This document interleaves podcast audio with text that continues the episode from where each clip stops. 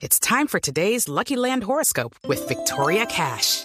Life's gotten mundane, so shake up the daily routine and be adventurous with a trip to Lucky Land. You know what they say. Your chance to win starts with a spin.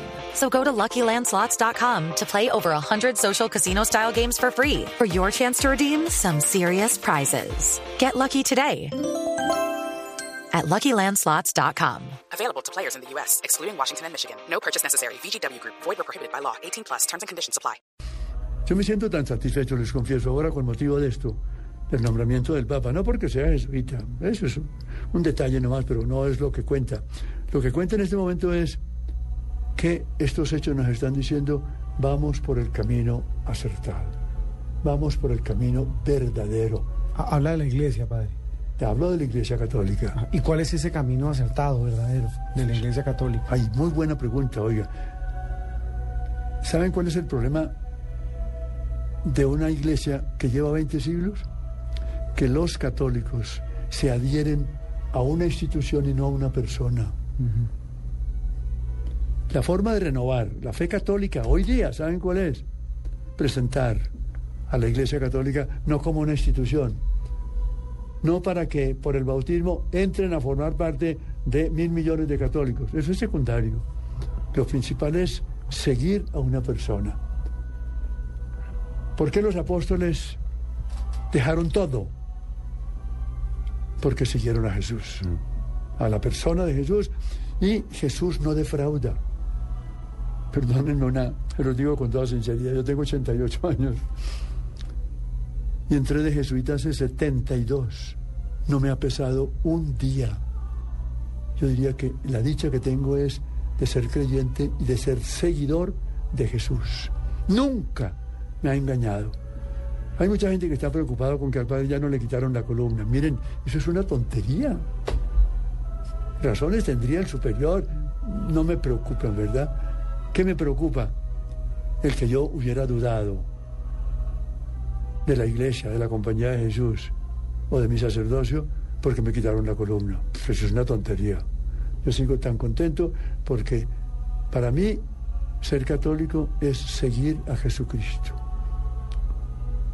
Lo vengo siguiendo desde que entré a la compañía de Jesús, hace 72 años. Y cada día me encuentro más contento, más tranquilo.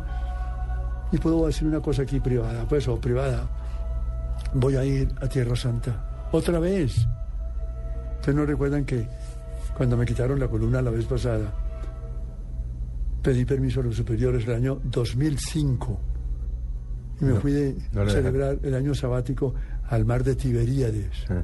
Pues ahora, después de otros siete años, le he pedido al superior que, que me deje ir a- al, al mismo sitio donde estuve hace siete años, a orillas del mar de Tiberíades, en una casita de los padres franciscanos. Y para allá va. Ahí voy a estar tres meses, junio, julio y agosto, entregado a la oración y viviendo en el mismo sitio donde Jesús se les apareció a los apóstoles. Cuando Él resucitó, les dijo que fueran a, a Galilea, al lago de Tiberíades. Entonces Pedro se fue con los otros apóstoles y les dijo, vayamos a pescar, y pescaban de noche. A la mañana se apareció Jesús en la playa, ahí donde voy a estar yo. Y, y les dice, Pedro, echen el- las redes al agua. Señor, no sabía todavía quién era. Hemos estado pescando toda la noche y no hemos pescado nada. Y con un acto de fe le dice Pedro a Jesús, en tu nombre echaremos las redes al agua. Echó las redes y sacaron 152 pescados enormes, grandes. ¿Por qué? Por la fe. Luego la fe es necesaria. La fe es necesaria para seguir viviendo y para estar a la orilla del lago de Tiberíades, donde voy a estar. Ustedes posiblemente me, me- me visitarán allá y dirán, vea este curita que se vino a hacer acá. ¿A orar? a orar, a orar, a oír música, a leer y a, a conversar con el Señor Jesús. ¿Qué más? Semana Santa. No, es que además. No es que queda uno, es- sí, es que si. Oyéndolo, usted es que. ¿cómo, ¿Qué pregunta uno? sí, se siente uno hasta mal, padre. Pero venga, No. padre Llano. La pregunta sería, ¿qué relación hay entre el viernes y el domingo de Semana Santa? Entre la el Viernes Santo y el domingo. Que el viernes se, se conmemora la muerte y el domingo la resurrección. Si no hubiera domingo, no habría cristianismo. Si Jesús no fue exaltado y glorificado, seríamos los más desgraciados de todos. Estaríamos creyendo en un engaño, pero no fue engaño, porque Jesús venció la muerte, venció el pecado, resucitó y fue exaltado. Y entonces, ¿qué, ¿en qué se convirtió esta vida? En preparación de la definitiva. Por eso uno no se puede apegar demasiado a las cosas visibles. no, ni demasiado ni nada, no hay que apegarse. No, un poquito sí. No, yo, yo, yo- yo como regalo todo. Un poquito a mi casa y me gusta de cual- y hay veces otro problema con eso. Desapegado. Pero padre, no, quería como, como, como para que redondeáramos el tema de, de lo que le falta al mundo moderno, el tema de la fe. Porque hemos hablado de la crucifixión, de la resurrección, eh, de lo que tiene ese significado para el cristianismo. Lo que más te ha impactado es la fe, ¿no es cierto? Claro, eso me ha impactado. Se lo digo porque es que se ha perdido en esta vida moderna y por eso, eh, por eso también impactó tanto la elección de un papa como este. Es decir, en cuento- un mundo tan materialista, tan rápido, tan, eh, tan competitivo, pareciera no haber cabida para la fe. ¿Por qué es tan difícil creer hoy día? Es muy difícil. Voy a decirles por qué. Porque nos han precedido grandes intelectuales ateos. Voy a citarle tres. Marx, Freud y Nietzsche. Un gran filósofo francés que ya murió, Ricoeur, los llama los maestros de la sospecha. Porque estos tres hombres pusieron los fundamentos de una, un ataque a la fe. Nietzsche, que es el más importante de los tres, tiene un capítulo en un libro de él, La Galla Ciencia, y ahí habla como el loco es alguien que va con una linterna buscando a Dios, y ese loco es él, y busca con una linterna a Dios, dice, no lo encuentro. ¿Por qué? ¿Dónde está? Lo hemos matado. Ese capítulo es fenomenal, fenomenal.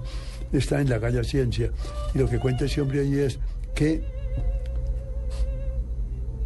que Dios ha muerto. ¿Pero cuál Dios? El Dios cultural que él conoció.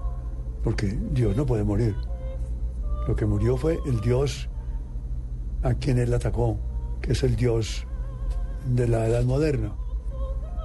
Y ese Dios se murió. Y ahí viene el ateísmo. Se le debe en gran parte a Nietzsche. Por eso entonces es muy difícil creer hoy día. Ustedes van a Europa y en Europa ya la fe cada vez va disminuyendo más. España, Italia, Francia, está llena de agnósticos. Es que ni siquiera hay ateísmo. Es que el ateísmo implica un ponerse de frente a Dios, negarlo. El agnóstico prescinde. No, no me interesa. Ni siquiera lo niega. Sí, ni lo Ni uno ni siquiera lo lo otro. niega. No me interesa. Prescindo de él. Allá él. Si está, que siga cuidando de los demás. Yo no necesito. Ah, bueno, allá usted, tranquilo. Pero nosotros sí decimos, yo lo acepto. Y lo acepto con fe. Porque, le voy a dar una idea más. Creer es desembocar en el sentido último de la existencia humana. El que no cree sigue bailando solo. ¿Verdad? ¿Por qué? Porque, porque eh, no se funda en Dios. La fe lo que dice es, Señor, yo me apoyo en ti. Tú me diste un ser participado, pequeñito, y yo lo afirmo en ti. Pero además es gratis. Y, Y además produce bienestar. Sí. Y, no- y no le hace mal a nadie. produce felicidad, pues Claro. creer en Dios y lo que yo llamo las diosidencias, que son una cantidad de cosas que le pasan a uno, he visto por qué me pasó, y uno le empieza a buscar explicaciones. ¿Por qué hoy me buscó esta persona con este problema? y Yo soy la persona que se lo puedo solucionar. Y eso le pasa, eso es lo que yo llamo las diosidencias. Eso Mm. es gratis, produce felicidad, produce, pues no sé, satisfacción. Tranquilidad. Entonces espero que se caigan en la cuenta de lo que me estás preguntando tú. Es muy importante que con el acto de fe desemboco como ser pequeño, limitado, finito, en lo que me da infinitud, plenitud y eternidad. Luego, por el acto de fe, me radico en el que es la plenitud del ser. En cambio, el increyente, el ateo, que yo respeto, no me voy a burlar, Dios me libre, pobrecito, lo lamento. No sabe lo que se pierde. Eso, nada de lo que se pierde. Usted no se apoya en el que es el ser, en el que es la plenitud. San Agustín tiene una frase que todos la hemos oído mucho, pero es bueno citarla en este momento. Nos hiciste, Señor, para ti, e inquieto estará nuestro corazón hasta que descanse en ti. Qué cosa tan, tan profunda está en el libro primero de las confesiones, en el capítulo primero, muy al principio. Nos hiciste, Señor, para ti. Fíjese que todo ser humano busca la plenitud, la felicidad. Sí. Y nada creado le da la felicidad. Nada. O sea, nada material. Nada material le da la felicidad. Le da raticos de placer. Si los jóvenes supieran esto, caerían en la cuenta de que no pueden irse detrás de cosas efímeras, del licor, del sexo, de estas cosas. No porque sean malas, no son malas, sino que no dan la felicidad. El único que da la felicidad es Dios. Pero si yo me quedo en el camino con estas criaturas, pues me, me dan la muerte y, y no encontré el destino final mío. Padre Llano, A ver, ¿cómo ora usted? A caramba. Porque es que yo veo una, una, una diferencia muy clara entre lo- los católicos que rezan, pero yo, pues no a, a- a las iglesias católicas, pero eso uno ve que están padres, pero hay como, ¿no? A Y los cristianos que uno los ve hablando con Dios y con Jesús. Ante todo yo establecería una diferencia entre orar y rezar. Por eso se lo pregunto. Rezar, que también es bueno, Mm. Es recitar oraciones hechas De memoria. Sí, padre, memoria. estás en- no. y sirven, Sí. sirven. Pero lo más importante es orar, porque orar es hablar con Jesús. Es, mediante la fe, descubrirlo, presente en mí. Y me comunico con Él, con una sencillez, como con un, un amigo. Es lo Pero que yo con le un digo, que yo por la mañana le digo, ¿qué hubo, hermano? Venga. Claro, eso. Bueno, hoy amanecí vivo, qué chévere, no sé qué es. Exactamente. Pero un amigo que es, que es Dios. Un amigo que se me presenta con forma humana, con figura realmente humana. Pero en esa humanidad, vea lo curioso, y eso es lo bonito del cristianismo, en un hombre está totalmente presente Dios. Entonces, hablando con Jesús, yo estoy hablando con Dios. Y es una ventaja porque yo me pongo a pensar, y con respeto lo Claro, digo, porque uno además tiene la imagen de Jesús, cualquiera que sea. Claro, Sí. Pero es que lo ve como uno. Claro. Y está Lo- hablando con Dios. Con, con- los con un- mahometanos hablando con, con, con Alá. Como que se pierde un poquito en lo vago. No es tan concreto como para nosotros una persona histórica que resucitó y que vive hoy y que está con nosotros. Yo insisto mucho en eso, en que la fe descubre la presencia real, histórica de Jesús resucitado hoy.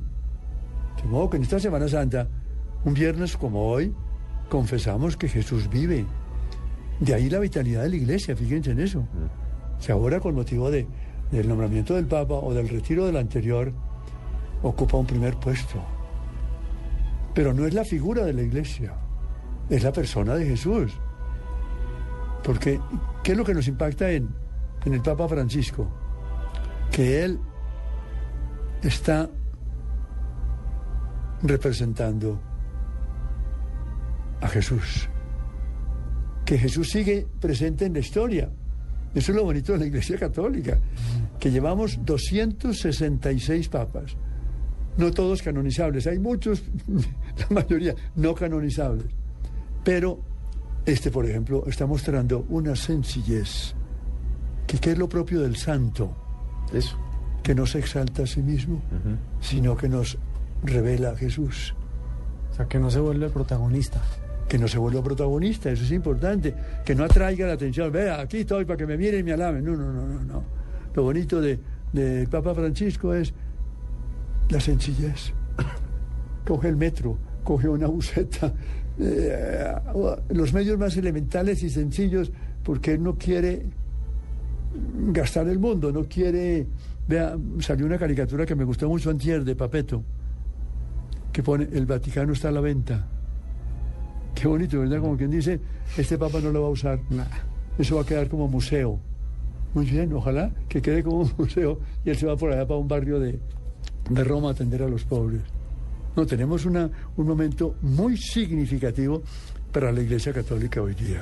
Pero insisto más que nunca, la Iglesia no es la institución, la Iglesia es una persona, la Iglesia es Jesús. Cuanto más nos apoyemos mediante la fe en esa persona y nos fiemos de esa persona, más felices seremos y más llegaremos a la, a la meta al final. Ya por ahí están haciendo señas de que hay que ir terminando o qué. Sí, estamos, estamos. No, eh, pero que es que queda uno... No, la verdad es que uno podría tener al padre llano permanentemente, ¿no? Claro, su, su- sus conceptos, sus opiniones, eh, sus juicios de valor, eh, todos con el, como digo yo, el lente de la fe. Pues padre llano, la verdad es que nos dejó sin palabras, ¿no? Hoy de Viernes Santo. Sí, yo, nosotros que nos apreciamos de que hacemos muchas preguntas y nos, no, es que no, bueno, se le nota que además que es profesor, ¿no? Sí, es la primera vez que un entrevistado nos deja sin preguntas. Sí, sí, sí, que es una cosa, ¿no? De verdad que nos, no sabe cómo le agradecemos. Usted No. sabe que esta es su casa, padre. Yo a ustedes les agradezco la invitación y creo que los tres estamos haciendo un servicio muy bueno a la sociedad colombiana, porque le estamos diciendo, miren, celebremos la Semana Santa. ¿Qué significa santa? Que en ella estamos conmemorando los hechos de un santo, de Jesús. Y eso es lo que hacemos, conmemorarlo. El domingo de Ramos, ¿qué celebramos? Pues cuando entró Jesús, modestamente, miren, no en metro, en un burrito, por las calles de Jerusalén. Y todos lo aplaudían y tendían las capas para que los pisaran el burrito ese, ¿verdad? Lo humilde impacta. Lo, lo sencillo es lo que este Papa nos está diciendo. Esta Semana Santa tiene que ser una semana de recuperar los grandes valores del cristianismo. Estamos en el camino verdadero, respetamos a los demás, en forma absoluta, sean judíos, sean musulmanes, sea lo que sea. Pero seamos orgullosos de lo que tenemos. No tenemos que envidiar a nadie. Lo tenemos como un don. Y ahí sí vale lo que dice San Pablo a los Corintios. ¿Qué tienen que no hayan recibido?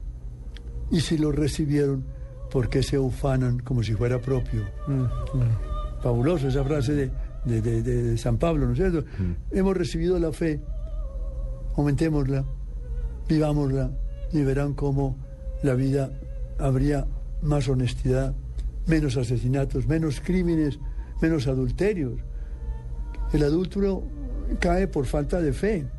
Tiene su hogar, pero en la calle ve a una mujer con ojos no de fe, sino con ojos mundanos, con ojos carnales, y se apasiona por ella y la busca y se acuerda con ella. Hay que decirle, estás equivocada. Dios te perdona, reconoce que esa conducta no es correcta, tienes que respetar a la mujer del prójimo y tener la tuya y tener tu hogar, que es lo que Dios quiere, ¿verdad? El matrimonio es maravilloso y estoy convencido de que esperamos que este papa, bueno que sería que a este papa revisara lo del celibato de los sacerdotes. Ay, padre llano, no se meta en Honduras. Uy, No, es que no es una hondura, mira, es una necesidad que están pidiendo a gritos no todos, jóvenes. a gritos, muchos, que les reconozcan un derecho, el derecho a compartir la vida con una mujer. Claro, una familia. Los luteranos son casados, los anglicanos son casados, los ortodoxos son casados. Si el Papa lo permite, significaría no que todos se van a casar, no, que sea opcional, Que, que sea una Claro, opción, una decisión una propia. opción por seguir a Jesús que fue célibe. No es una imposición como lo de ahora. Todos tienen que ser célibes, no, los que puedan. Pues padre llano, muchas gracias por haber estado con nosotros. No, hombre, a ustedes Blue. muchas gracias Ahí por la nos invitación. otra hora hablando. Ahí nos vamos, no, pero va a volver el padre llano. No, claro, bienvenido, bienvenido siempre, padre. Por supuesto, a todos los que nos eh, los que nos acompañaron hoy, les deseamos una feliz tarde y mediten, quédense pensando. Y los creyentes oren. Eh, acuérdese que son sobre todo días de reflexión. Sí, señor. Muchas gracias y muy buenas tardes. Con mucho gusto.